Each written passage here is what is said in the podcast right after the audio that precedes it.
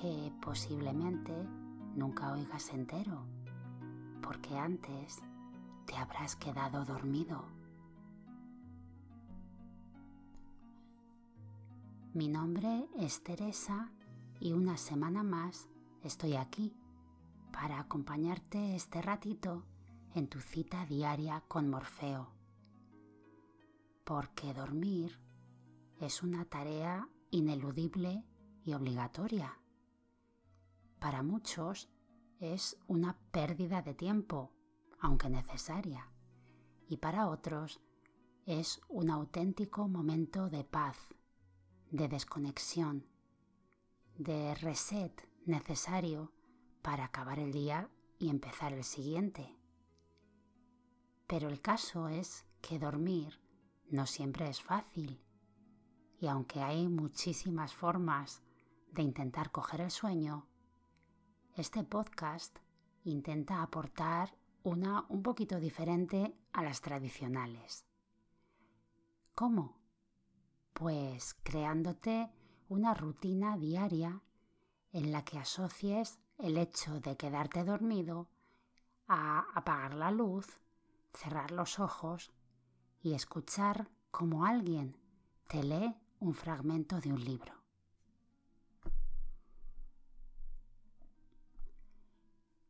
Un libro que, lógicamente, no pretende entretenerte, sino todo lo contrario. Es por eso que lo que vas a escuchar en cita con Morfeo no serán libros que te espabilen y que hagan que quieras saber más de lo que cuentan y terminen desvelándote. No. O al menos esa no es su intención. Si fuera así y lo que escuchas no te aburre, sino todo lo contrario, te interesa, te recomiendo que dejes el episodio para otro momento y que pruebes con otro. No importa si ya lo has escuchado antes. Esa es la magia del podcast. Tú eres quien decide cuándo, cómo y qué escuchar. Si ya has estado por aquí más veces, sabrás que los libros que suelo elegir no son demasiado actuales. En realidad ninguno es de este siglo XXI, la mayoría ni siquiera del anterior. Son textos, para qué engañarnos, muy pasados de moda, tanto en su contenido como en el lenguaje. Y sin embargo, eso precisamente es lo que les convierte en auténticos sedantes naturales sin contraindicaciones, aunque quizás sí que tengan un efecto secundario. Puede que lo que cuentan, en su rareza y excentricidad, llegue a interesarte. Si es así, perfecto. En ese caso, escúchalo como si fuera un podcast cualquiera. Y si al final te ha gustado tanto como para querer leer el libro completo, ningún problema. Siempre puedes descargarte el texto entero en los enlaces que encontrarás en las notas del podcast. El de hoy es un libro que recoge unas cuantas biografías de hombres célebres pero con la particularidad de que se centran solamente en los primeros años de la vida de esas personas. Personajes tan inmortales como Cervantes, Julio César, Lope de Vega o el que he elegido para esta noche, Napoleón Bonaparte.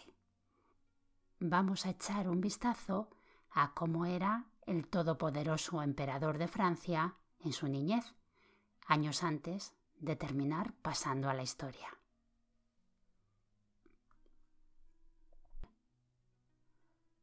Biografía infantil, o sea, la niñez de algunos grandes hombres, por don Joaquín Roca y Cornet, obrita para lectura o para servir de premio en las escuelas adornada con trece retratos, censurada y aprobada por la autoridad eclesiástica. Barcelona. Librería de Juan Bastinos e Hijo, editores. Calle de la Boquería, 1863.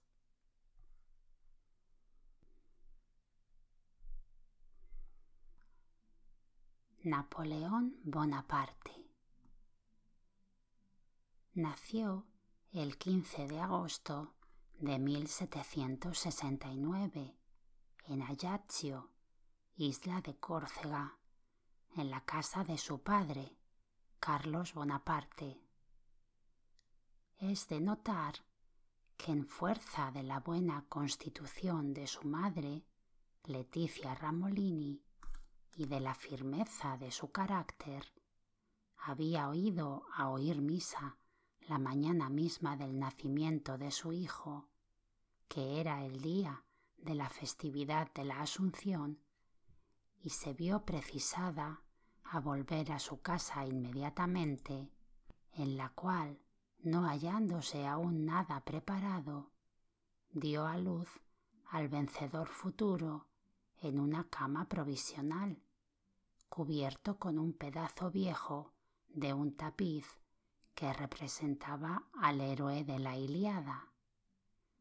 Fue bautizado el niño bajo el nombre de Napoleón, santo oscuro que no había conservado renombre y aún había sido borrado del calendario, de suerte que su homónimo jamás supo el día en que debía celebrar la festividad de su patrono. Cuando el obispo que le confirmó le hizo preguntas acerca de esto, fue tan atrevido que le respondió sin turbarse que había un gran número de santos y sólo había 365 días para repartir entre ellos. El joven Napoleón recibió la educación sencilla y robusta común a los habitantes de la isla que le vio nacer. Su niñez sólo fue notable por aquella viveza de espíritu, aquella voluntariedad y aquel genio de nunca estar parado que distingue ordinariamente a los niños de una inteligencia y de una sensibilidad precoz. La familia de su padre pasaba ordinariamente el invierno en Ajaccio, en donde aún se conserva y se enseña como juguete de belicoso presagio de Napoleón niño el modelo de una pieza de artillería de bronce del peso de treinta libras. Dejemos a la meditación de los filósofos la cuestión de saber si el amor que más adelante profesó a la guerra fue motivado por la posesión accidental de semejante juguete, o si lo eligió por instinto, o si la naturaleza de él, en armonía con su propio gusto, formaron una acción y una reacción recíproca, contribuyendo de acuerdo a fijar el carácter del guerrero. En la casa de campo, habitada en verano por la familia de Bonaparte, al pie de una roca, se ven aún los restos de un pequeño cenador, cuya entrada se halla casi cerrada por una higuera silvestre de grandes ramajes. Era aquel un retiro a donde iba Napoleón frecuentemente cuando las vacaciones de su escuela le permitían venir a la casa paterna. Cuánto trabaja la imaginación para formarse idea de las visiones que han debido pasar ante los ojos del héroe futuro de cien batallas en aquel sitio solitario y pintoresco. El conde de Marbeuf, gobernador de la Córcega, se interesó por el joven Napoleón y le hizo entrar en la escuela militar de Brienne, sostenida a expensas del rey, para educar en ella jóvenes destinados al servicio de la artillería e ingenieros. Nada más conveniente para el genio del joven Bonaparte que la carrera de estudios que felizmente se le abrió.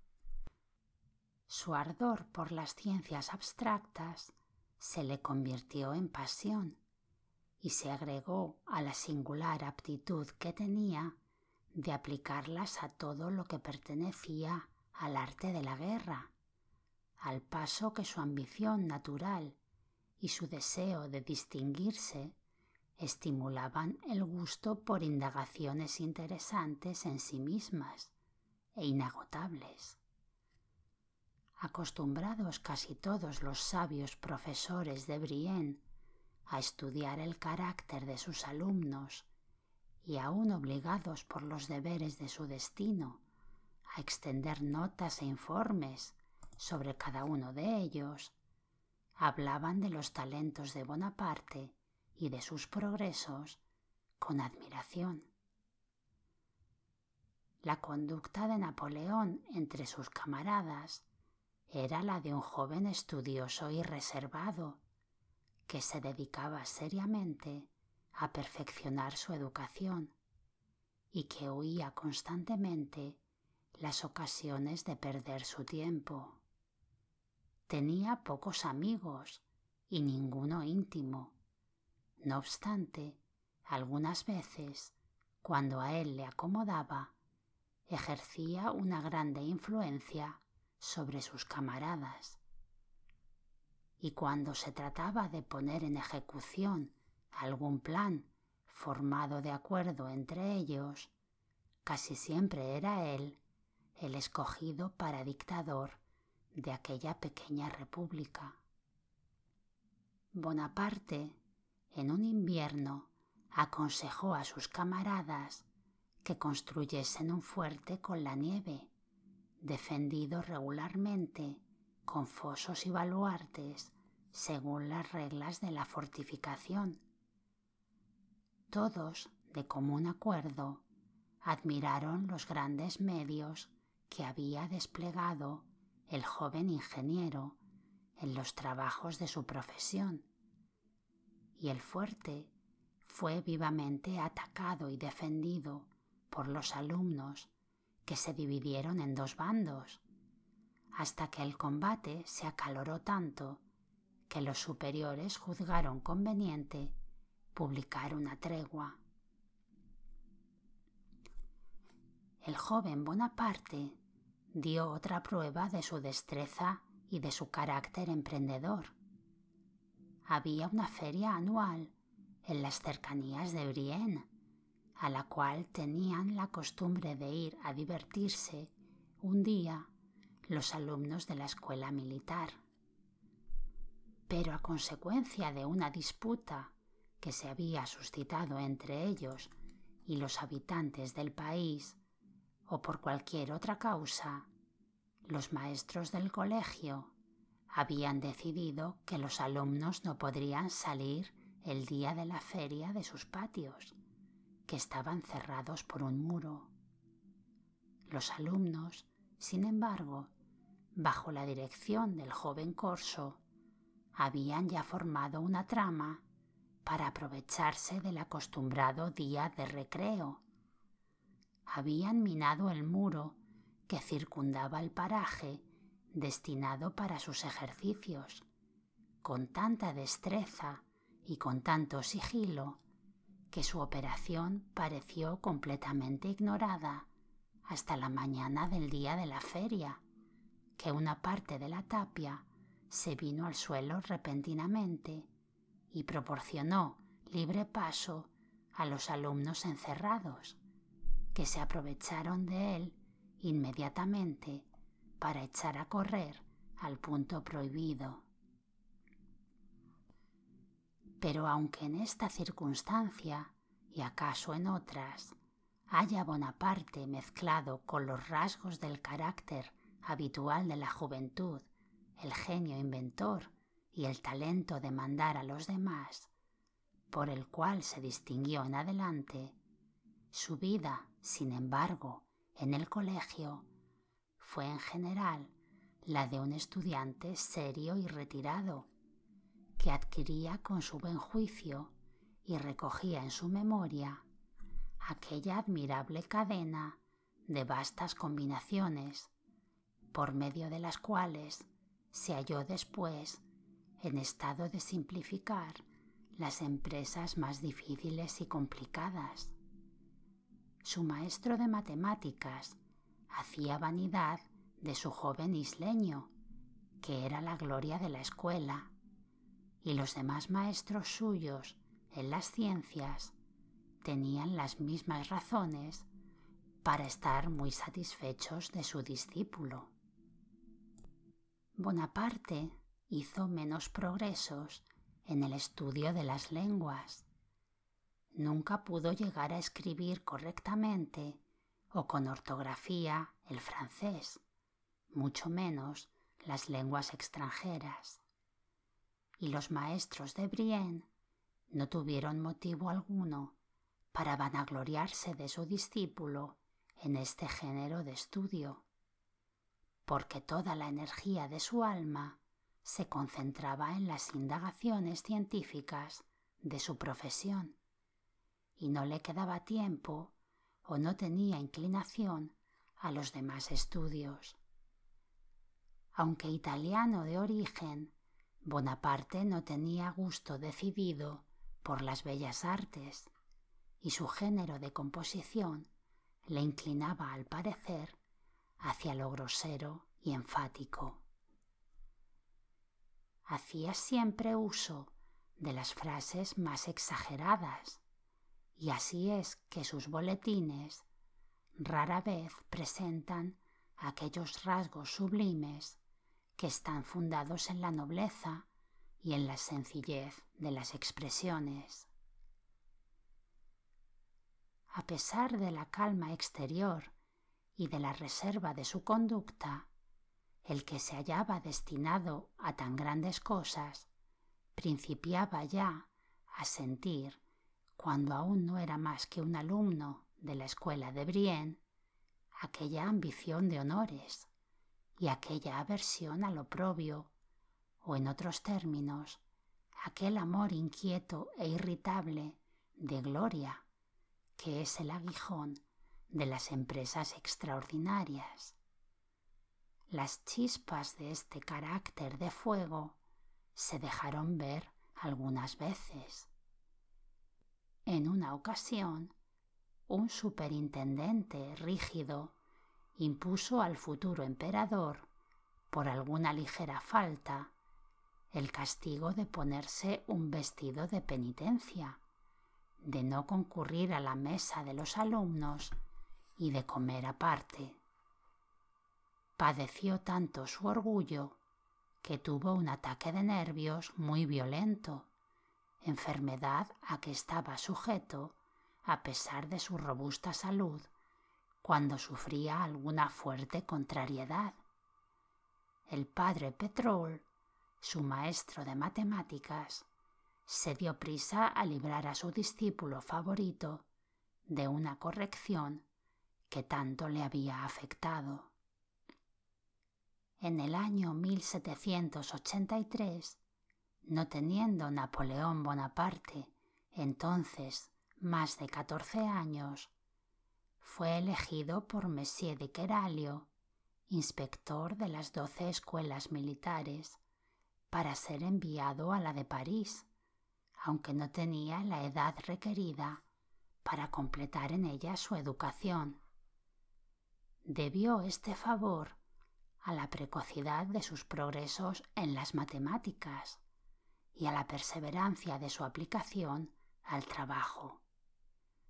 En la escuela de París obtuvo notas tan favorables como en Brienne.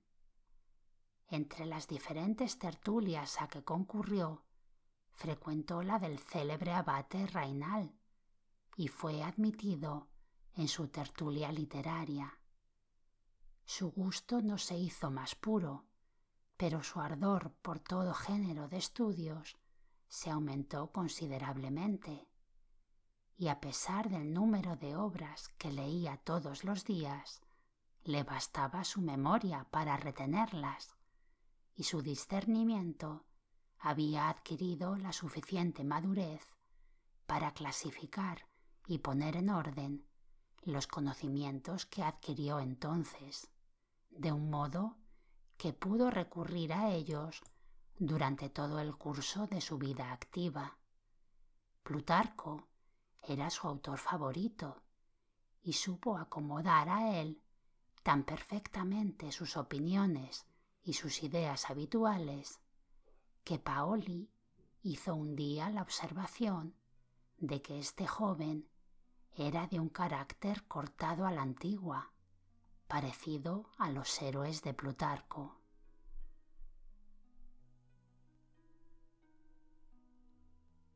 Pues esto ha sido todo por hoy. Si aún estás escuchando y sigues sin pegar ojo, no te desanimes. Como cualquier otra rutina, esta de dormirte con una historia también necesita su rodaje. Llegará, no desesperes, por favor. Y recuerda que dentro de siete días, si nada se tuerce, tendrás una nueva entrega de cita con Morfeo. Si esta es tu primera vez aquí, recuerda que tienes otros 23 episodios por escuchar y quién sabe, quizás 23 libros interesantes por descubrir. Sea como sea, muchísimas gracias por estar ahí. Que tengas una estupenda semana y hasta el próximo domingo. Dulces sueños. Chao.